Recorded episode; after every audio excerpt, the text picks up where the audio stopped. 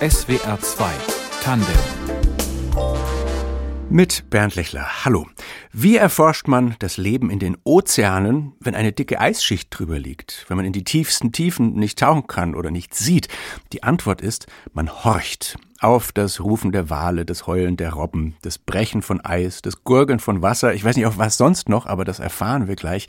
Denn bei derlei Geräuschen im Polarmeer spitzt Dr. Ilse van Opseeland die Ohren. Sie forscht am Alfred Wegener Institut auf dem Gebiet der Ökoakustik und Soundscape Ecology. Das ist ein junges Forschungsgebiet mit faszinierenden Erkenntnissen. Willkommen bei Tandem, Frau van Opseeland. Ja, vielen Dank. Welches Geräusch aus dem Polarmeer fasziniert oder freut Sie immer besonders? Ja, das ist immer noch die Rossrobbe. Äh, es ah. ist eine der äh, wenigst beforschte Robbenarten und der, das Geräusch ist einfach einzigartig. Sie können es aber jetzt wahrscheinlich nicht nachmachen. Ach, so gut wie die Rossrobben, das können gar nicht. Kann es aber versuchen. Es ist, hört sich an wie ein, eine Sirene, also ah. ein bisschen Und in dieser was, Art. was ist besonders an den Rossrobben? Warum sind die anders als andere? Also der Klang in sich ist ganz, äh, ja, ganz eigen eigentlich, äh, also ganz besonders. Und was es auch spannend macht, ist, dass diese Art eigentlich kaum gesichtet wird. Also es ist eine sehr geheimnisvolle äh, Spezies, würde ich fast sagen, wo also nur ganz grob bekannt ist, wo die vorkommt. Also halt in antarktische Gewässer, aber genau wo und was sie genau in welcher Region macht, ist mhm. eigentlich noch relativ unbekannt. Wir hören sie aber sehr, sehr äh, häufig, also in unsere äh, Gebiete, wo wir aufnehmen. Und wir sind auch jetzt dabei mit Sprachforscher ähm, Luftaufnahme, die wir rezent bekommen haben, von Rossrobbe auch zu analysieren. Und die sind auch, ähm, ja, also die sind auch begeistert von diesem Signal. Wie beschreiben Sie Ihr Forschungsgebiet, Frau van Opseeland? Also jetzt inhaltlich, was gehört da dazu? Was sind die Fragestellungen?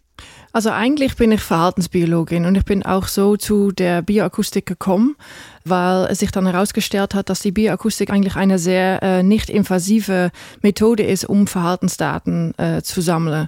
Also viele Verhaltensforschung an meiner vor ehemalige Uni äh, wurde mit Tierexperimente gemacht und dann habe ich mich entschieden zu sagen, nee, also das ist nicht meine Richtung. Mhm. Und fast auf Zufall bin ich dann äh, gestoßen auf jemand, der ähm, in Polarregion auch äh, Bioakustikmethoden benutzte, um Robben und Wale zu forschen. Und da habe ich dann meinen Master gemacht. Also das war eigentlich wie sagt man das, Liebe aufs erste mhm. Gesicht, kann man das so sagen? Auf den ersten Blick. Auf den ersten Blick, genau. ja, also die Methodik ist einfach sehr, sehr geeignet. Vor allem in Polarregionen, weil man da oft schlecht hinkommt, mhm. um die Sensor dann über längere Zeiten auszusetzen, um so Daten aufzuzeichnen, auch wenn man nicht vor Ort sein kann.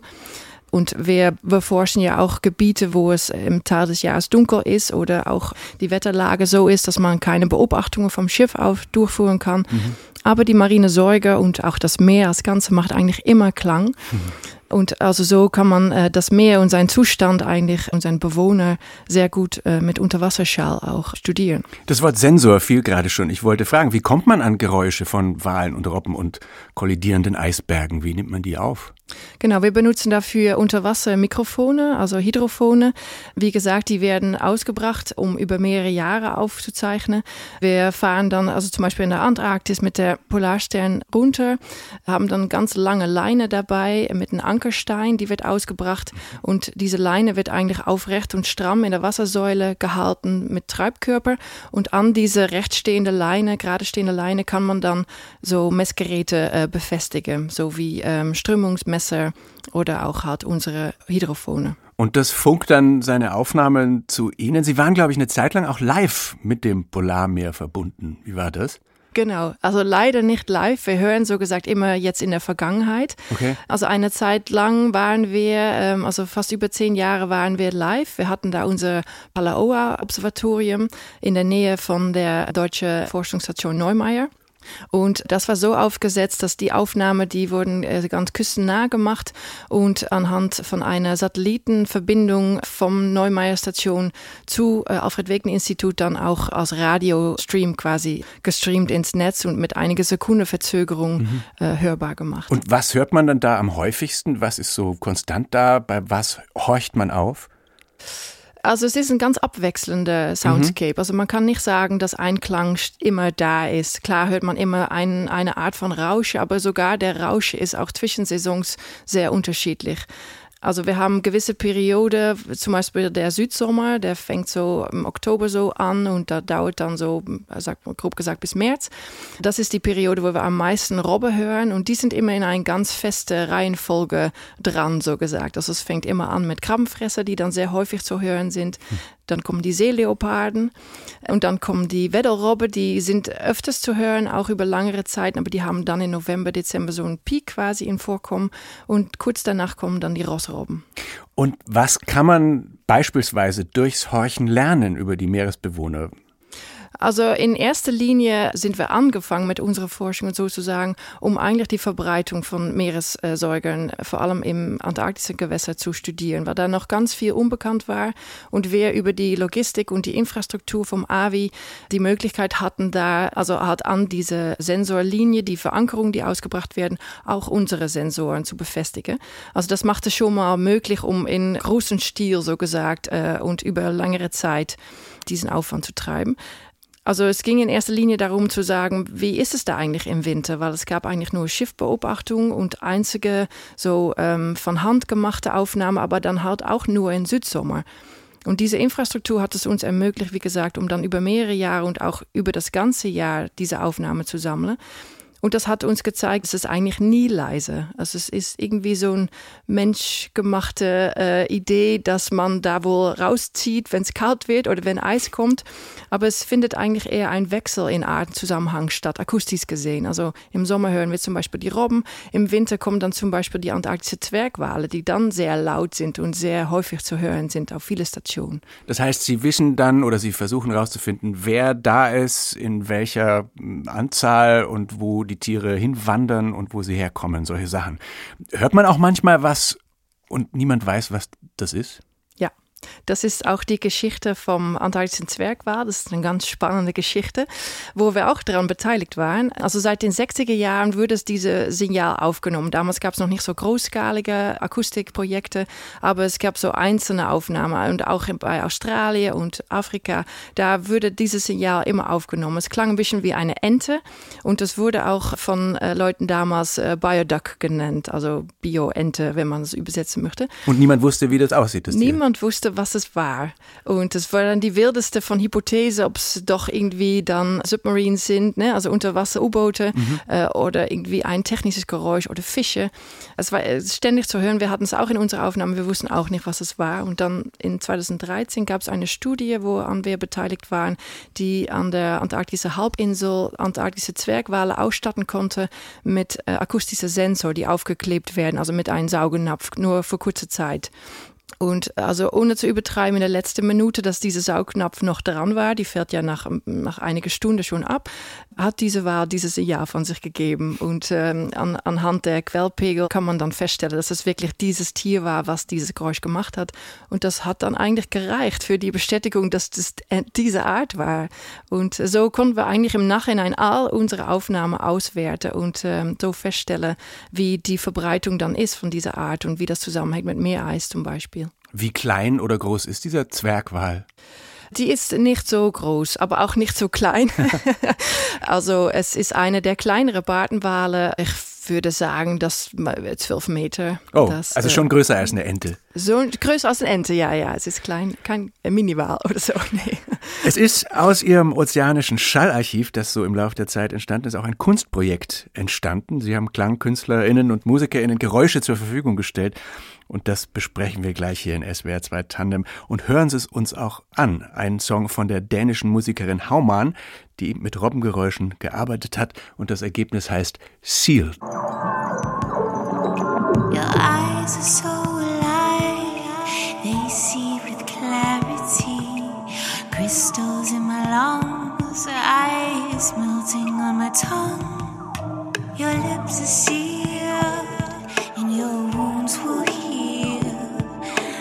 waves will wash away my tears.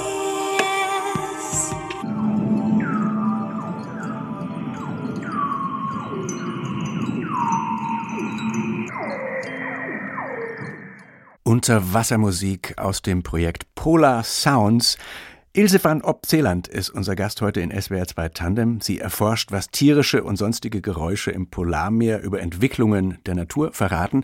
Und diese Musik eben gerade war eins der Ergebnisse eines Projekts, bei dem die Wissenschaftler 50 ihrer unterseeischen Aufnahmen KünstlerInnen zur Verfügung gestellt haben und die haben dann damit gearbeitet. Ich glaube, das Lied hat Ihnen gerade jetzt auch gut gefallen, würde ich tippen, weil die Sängerin so ein bisschen nach Kate Bush klingt, die wir später als Wunsch von Ihnen noch dabei haben.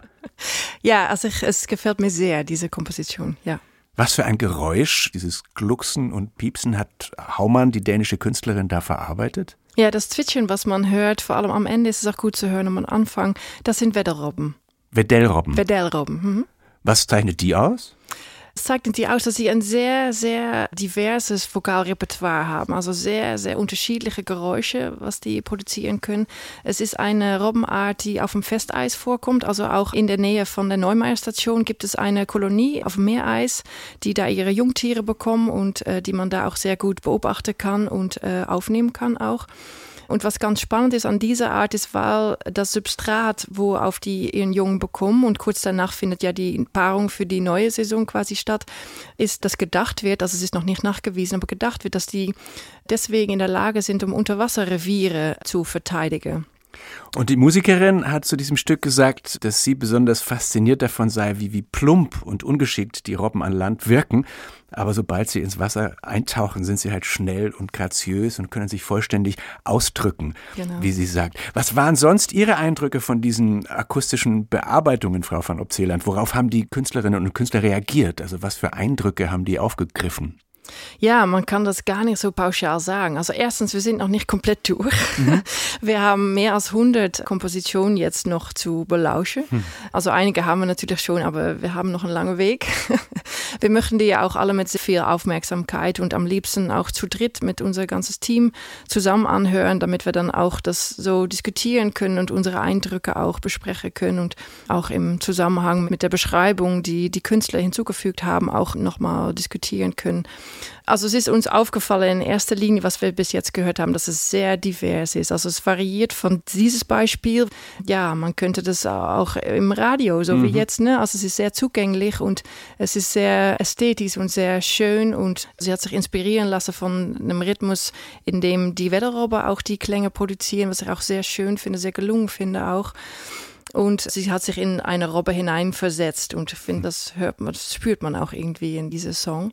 Also wir haben auch sehr experimentelle Stücke bekommen, wo es sich wirklich anfühlt, als ob äh, die Welt zusammenbricht und das wird dann auch totalweise geflüstert, dass es das Ende der Zeiten ist. Und äh, also wenn man da die Aufnahmen nimmt, wo die Eisberge aufeinander prallen, ja, dann kann man sich vielleicht auch eine Vorstellung machen, wie sich das anhört und dass es vielleicht auch klingt wie das Ende der Zeiten.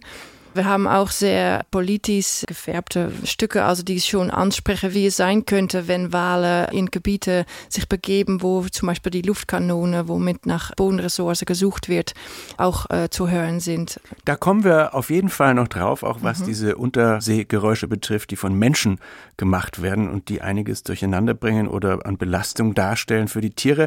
Aber sagen Sie noch, was ist für dieses gesamte Polar Sounds Projekt überhaupt so die Idee für diese Zusammenarbeit? Zusammenarbeit von Wissenschaft und Kunst? Die Idee ist, dass Kunst in der Lage ist, und äh, um unsere wissenschaftliche Aufnahme zu übersetzen, nochmal in eine andere Art zu interpretieren. Also Wissenschaft ist da, um die Daten ganz sachlich zu interpretieren und äh, soll es auch nur so tun. Also das, das soll quasi rein bleiben.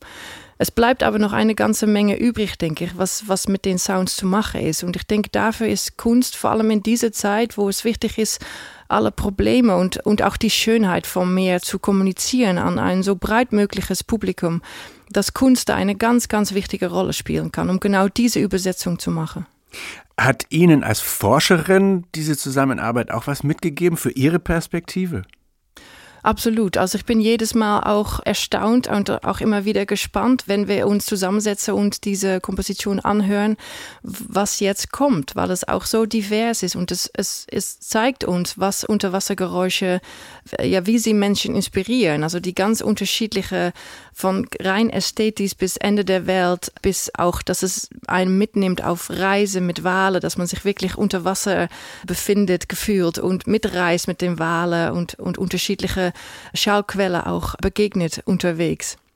Und diese Idylle wird aber oft gestört. Wir hatten es angesprochen von Geräuschen der Industrie oder von Menschen ganz allgemein. Sie sprachen von Explosionen gerade. Ja, das sind Schallkanonen, die werden benutzt äh, auch für Forschungszwecke, aber hauptsächlich um zu suchen nach Bodenressourcen. Also da wird ein Schallkanon, ein Luftkanon, ein lauter Puls produziert und also quasi diese Echo vom Puls wird dann benutzt, um diese Reflexion aus dem Boden zu interpretieren, um mhm. zu sehen, wie die Schichten aussehen. Und das erzeugt ein ganz lauter Puls, die für Tiere, die sich in direkter Nähe befinden, auch körperlich schädlich sein kann. Und wahrscheinlich schon bevor es schädlich wird, einfach stressig oder unangenehm für genau, die Tiere. Genau, und das ist natürlich noch ein breiteres Umfeld, wo es diese Auswirkung hat. Das ist ein eigenes Forschungsgebiet. Es ist auch sehr schwierig, da pauschal Aussage zu treffen, weil es von ganz, ganz vielen Faktoren abhängig ist. Zum Beispiel, was macht das Tier in der Gegend? Ne? Also futtert es dort oder bringt es da seine Jungen groß oder migriert es nur durch? Also all diese Faktoren äh, beeinflussen, wie ein Tier reagiert. Aber man kann sagen auf jeden Fall, dass nicht nur solche Bodenschatz suchen, sondern zum Beispiel auch der ganz banale Schiffsverkehr das Leben der Tiere verändert. Ja, ja, genau. Also wenn man sich vorstellt, unter Wasser, ne, vielleicht auch inspiriert auf, auf Sealed, auf diese Song, die wir gerade gehört haben, dass man sich unter Wasser begibt in eine ganz dunkle Welt. Also da ist kein Tageslicht. Also die, die Tiere, die dort leben, verlassen sich, also zumindest die Säugetiere, großenteils auf Unterwasserschall und navigieren so, kommunizieren mit Artgenossen, gehen auch so Feinde aus dem Weg, finden Beutetiere. Also das ist ein ganz sensibles und fein definierte Zusammenhänge sind das. Also sehr gut aufeinander angepasst. Also nicht eingerichtet auf diese extra Störgeräusche und mhm. äh, vor allem Schiffverkehr erzeugt ein ganz breitbändiger Lärm, die ganz viele Frequenzen abdeckt also ganz viel akustische Information für diese Tiere quasi zerstört oder gar nicht mehr hörbar macht. Nun weiß man das ja schon lange. Ich erinnere mich an ein Buch, das ich in den 90ern gelesen habe von Douglas Adams, Die letzten ihrer Art, der da zum Beispiel schrieb über die Delfine im Nil, Süßwasserdelfine, die von dem Schiffsverkehr dort gestört und beschädigt werden. Wird denn dagegen was getan inzwischen? Also gibt es da eine Bewegung in die Gegenrichtung? Ja, es wird gearbeitet an leisere Schiffsmotoren, auch dass man zum Beispiel äh, langsamer fährt in gewisse Gebiete oder gewisse Gebiete vielleicht auch umgeht, dass man da gar nicht mehr durchfährt, wenn das zum Beispiel empfindliche Gebiete sind, wo Paarung stattfindet und also bei Paarung wird ganz viel Klang auch benutzt von marine Säugetiere. Also es gibt ganz viel Bewegung in der Richtung, aber also wie immer mit jeder Änderung ist auch Geld dafür nötig und kostet es auch Zeit. Was Sie überhaupt zum Forschungsfeld Ökoakustik und zu den Polarmeeren gezogen hat, sprechen wir gleich noch genauer drüber und hören davor noch die angesprochene Musik von Kate Bush, den Song Moving. Haben Sie ausgewählt? Warum den? Kate Bush ist einfach super. Und sie benutzt auch noch als eine der ersten äh, Wahlgesänge, also Buckelwahlgesänge in ihr Song. Und es, also es passt einfach gewaltig zusammen, finde ich.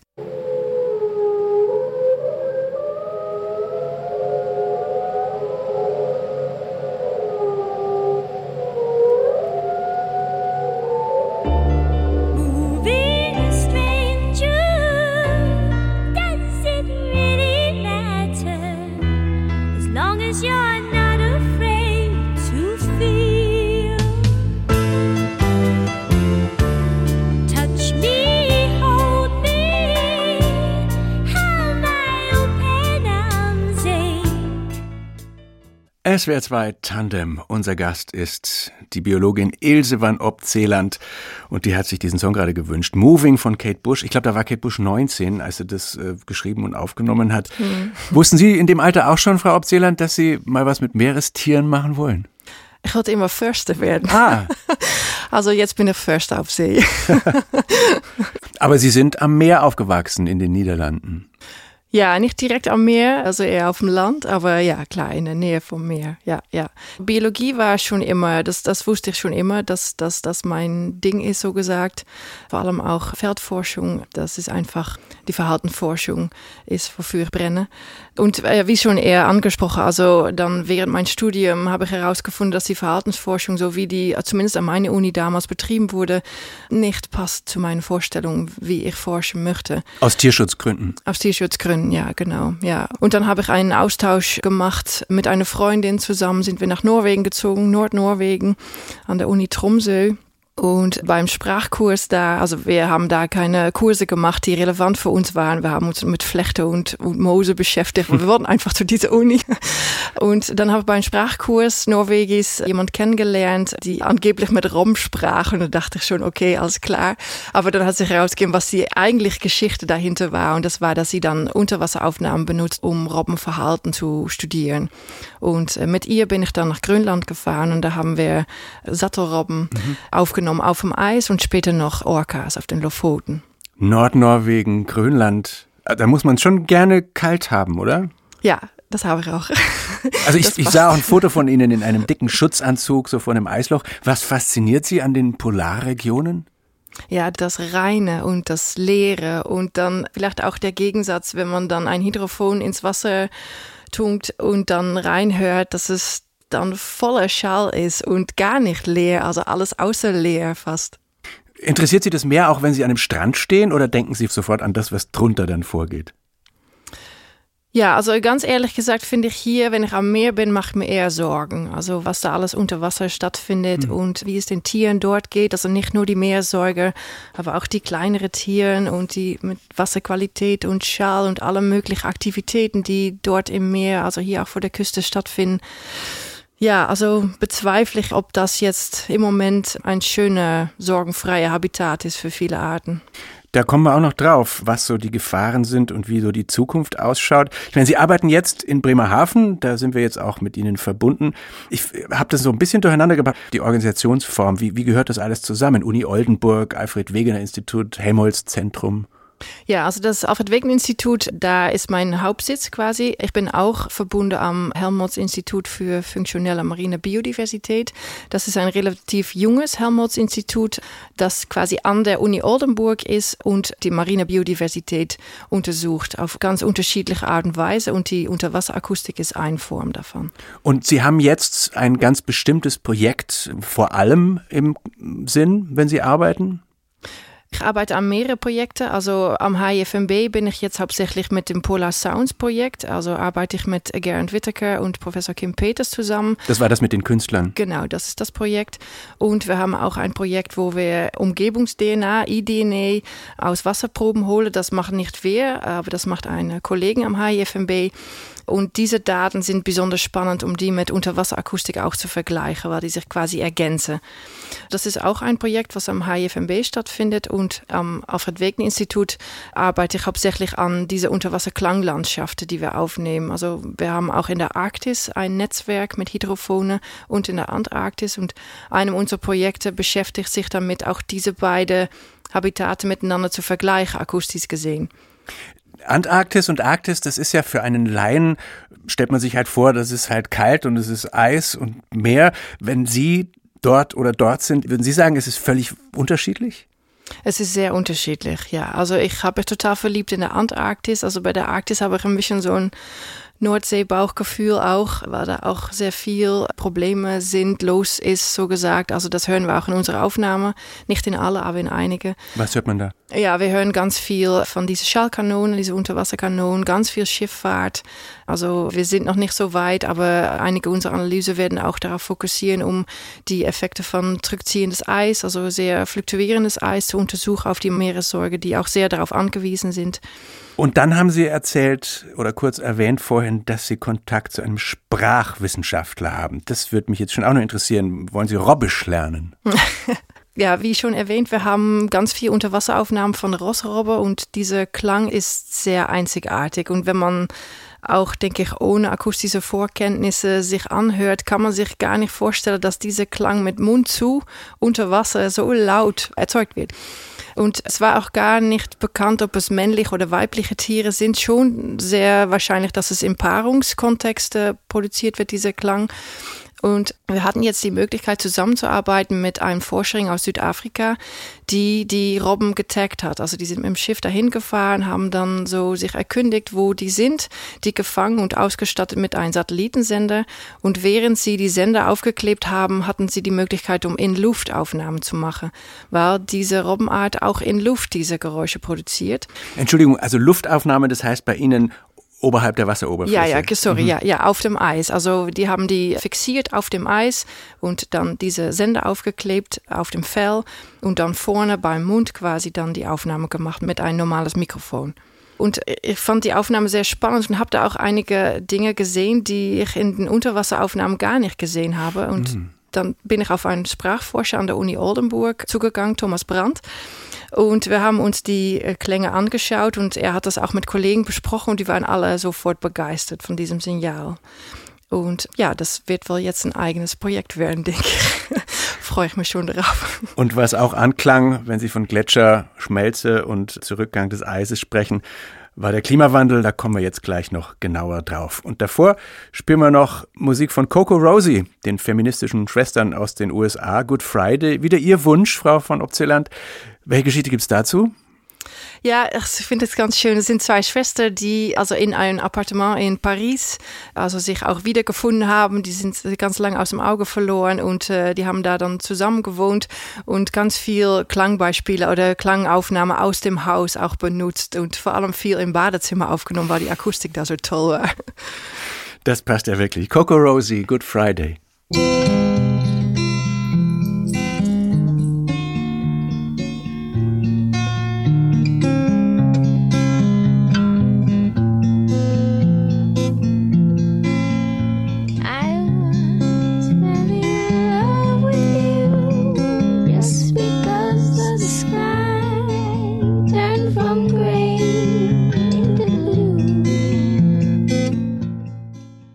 Friday mit Geräuschen offenbar aus dem Pariser Badezimmer der Geschwister Cassady. Coco Rosie in SWR 2 Tandem mit Dr. Ilse van Opzeland, die Meeresforscherin, Verhaltensbiologin ist im Bereich der Ökoakustik. Die Vereinten Nationen haben die Jahre 2021 bis 2030 zur Dekade der Ozeane erklärt und die Geräuschkulisse verrät ja viel über den Zustand der Natur unter Wasser. Große Frage, auf die es vielleicht ja eine kürzere oder tendenzielle Antwort gibt, Frau van Opzeland. Wie steht es um die Polarmeere? Ja, ich denke, da kann man nicht pauschal so eine Antwort geben. Es ist auch ähm, sehr abhängig von welchem Gebiet man redet. Mhm. Also zum Beispiel an der Antarktis gibt es auch große Unterschiede zwischen dem antarktischen Kontinent und äh, die Halbinsel, also quasi dieser Punkt, die noch an dem Kontinent verbunden ist. Das Halbinselgebiet erwärmt sich relativ schnell, also da gibt es auch viele Gletscher, die auch öfters in den Nachrichten sind, die sich lösen und dünner werden und ganz viel Sorgen machen. Vom Kontinent ist es eher, dass es in manchen Gebieten auch kälter wird. Also man kann da nicht so pauschal sagen. Es ist eine sehr asymmetrische Bewegung, die da stattfindet. Und die Modelle, die das berechnen, wie sich die Klimaveränderung auswirkt auf der Antarktis, die geben auch teilweise ganz unterschiedliche Ergebnisse. Welche Erkenntnisse kommen da dann gerade aus Ihrem Bereich der Ökoakustik? Ja, wir haben gefunden, dass zum Beispiel in El Nino-Jahren, das war bei uns 15, 16, dass die Buckelwale da gar nicht zu hören waren in unserer Aufnahme. Vielleicht müssen Sie El Nino kurz erklären. Ja, also El Niño ist ein Klimaphänomen, was eigentlich verursacht, dass die Wasserströmung zwischen Asien und äh, Südamerika sich also Richtung wechselt. Also mhm. normalerweise, was heißt normalerweise, aber in meisten Zustände gibt es ein Upwelling an der Peru-Küste. Das kalte Wasser strömt dann in westliche Richtung nach Indien, in diese Richtung, auch Indonesien meine ich. Da quasi kann man sich vorstellen, häuft sich das Wasser und alle fünf Jahre ist so ungefähr der Rhythmus, kippt das Ganze und strömt das Wasser in gegengestellte Richtung. Und das verursacht dann auch, dass es zum Beispiel in Peru dann auch so äh, Regenperiode gibt und auch, dass Überströmung, Überschwemmung stattfindet. Das Ganze hat auch wieder seine Auswirkung auf Klimabewegung, die auf die ähm, äh, Südhemisphäre wirken, auf den Südozean wirken. Also die ganze Klimabewegung haben auch direkt einen Effekt auf den Ozean. Das, da gibt es auch zwischen den beiden wieder Rückkopplung. Also es ist nicht sehr einfach zu erklären. Es ist sehr komplex. Und welche Beobachtungen machen Sie dann in Ihrem Bereich? Die Beobachtung, die wir gemacht haben, dass in El Nino-Jahre die Antarctic Current, also das ist die Strömung rund um das antarktische Kontinent, sich unter Einfluss von äh, stärkeren Winde in westliche Richtung sich stärker zusammenzieht, wodurch eigentlich das Gebiet mit Meereis eigentlich geringer wird und es auf dem Kontinent auch kälter wird. Aber da weniger Meereis sich formt eigentlich, weil das Gebiet sich schrumpft quasi. Und in diese Jahre, wo wir diese Beobachtung gemacht haben oder wo die Klimabeobachtung diese Phänomene beobachte, haben wir keine Buckelwale gefunden in unserer Aufnahme. Und möglicherweise erklärt sich das so, dass weil weniger Meereis da ist, die Buckelwale sich gar nicht diese ganze Reise nach Süden, ähm, das lohnt sich vielleicht gar nicht, weil mhm. zu wenig Fressen da ist, weil das diese Krill, was die dann halt äh, fressen, sehr nah verbunden ist an dieser Eisvorhandenheit. Äh, also das heißt, die bleiben dann möglicherweise, das ist unsere Hypothese, wir können es nicht nachweisen, aber in tiefere Breitengraden und äh, sparen sich die Reise. Von der Geräuschbelästigung der Tierwelt unter Wasser sprachen wir schon durch menschliche Aktivitäten. Wenn jetzt zum Beispiel für nachhaltigere Energiegewinnung als äh, Beitrag gegen den Klimawandel mehr Windparks im Meer gebaut werden, kommen sich da wieder Klimaschutz und Tierschutz in die Quere? Ich denke nicht unbedingt. Also ich denke, dass es auch im Interesse vom Ganzen ist, dass man sich da Lösungen sucht, die äh, nachhaltig sind in aller Aufsichten. Und es gibt zum Beispiel auch Nachweise, dass äh, auf diese Füße von Windmühlen, dass das sehr äh, diverse Habitate oder sehr diverse Zusammenlebungen sind von Lebewesen. Mhm. Also dass es sehr vielfältig ist dort. Also nicht nur eine Einschränkung, aber dass es auch Substrate formt, wo Lebewesen sich finden und äh, sich da nisten können oder sich fortpflanzen. Und genau, also ich denke, dass die Technologie da gefragt ist, um da Lösungen zu finden für diese Unterwasserlärmbelastung. Was macht Ihnen am meisten Sorgen, wo Sie sagen, da müsste jetzt bitte bald was passieren? Ja, am meisten Sorgen macht mir also in der Antarktis eigentlich die Fischerei. Also da ist noch ganz viel Krillfischerei, auch vor allem in diese Halbinselgebiete und auch weiter ein bisschen nördlich in, bei Südgeorgien, diese Gebiete. Und äh, ja, also wenn man dann erfährt, wofür diese Krill dann benutzt wird, ist es Fischfutter, damit die gezüchtete Fische schönes rotes Fleisch haben. Und es sind irgendwelche äh, Nahrungsergänzungsmittel die man zu sich nehmen kann oder auch nicht. Wenn man sich dann realisiert, dass Krill die wichtigste Nahrungsgrundlage ist für so viele Meeressäuger und dass diese ganze Kreisläufe eigentlich sehr gestört worden sind, auch teilweise von der ähm, Walfangperiode. Ne, weil die Wale sind, also zum Beispiel die Blauwale sind auf weniger als ein Prozent die äh, von der originellen Populationsgröße reduziert worden. Und das Ganze hält sich ja in Stand. Wenn die Wale fressen, dann düngen die auch wieder den Ozean. Das mhm. fördert auch wieder den Krill. Also dieses ganze Gleichgewicht ist auseinandergeraten. Und wenn der Mensch dann auch noch dazu kommt, auf diese Skala, wie es jetzt stattfindet, diese Krillschwärme wegfängt, in genau Gebiete, wo Wale sich auch zusammentun, einmal im Jahr, um da ähm, ja, sich körperlich fit zu fressen für den Rest des Jahres, dann macht mir das große Sorgen. Man kann sich vorstellen, dass da sehr viele unterschiedliche Interessen aufeinander prallen und viel internationale Zusammenarbeit auch nötig ist. Kann so ein UN-Jahrzehnt der Ozeane da was bewirken? Ich hoffe nur, dass es so wie unser Kunstprojekt hilft, um Aufmerksamkeit ja. darauf zu lenken. Also das, da kann es, denke ich, eine ganz große Rolle spielen, dass es in der Politik diskutiert wird, dass es sichtbar wird, dass vielleicht Konsumenten, weil das ist auch eine der Wurzel natürlich von neue Lösungen, neue Wege, sich bewusst werden, was sie kaufen, was sie essen, wo das herkommt und dass so vielleicht eine Änderung dann in Bewegung gesetzt werden kann.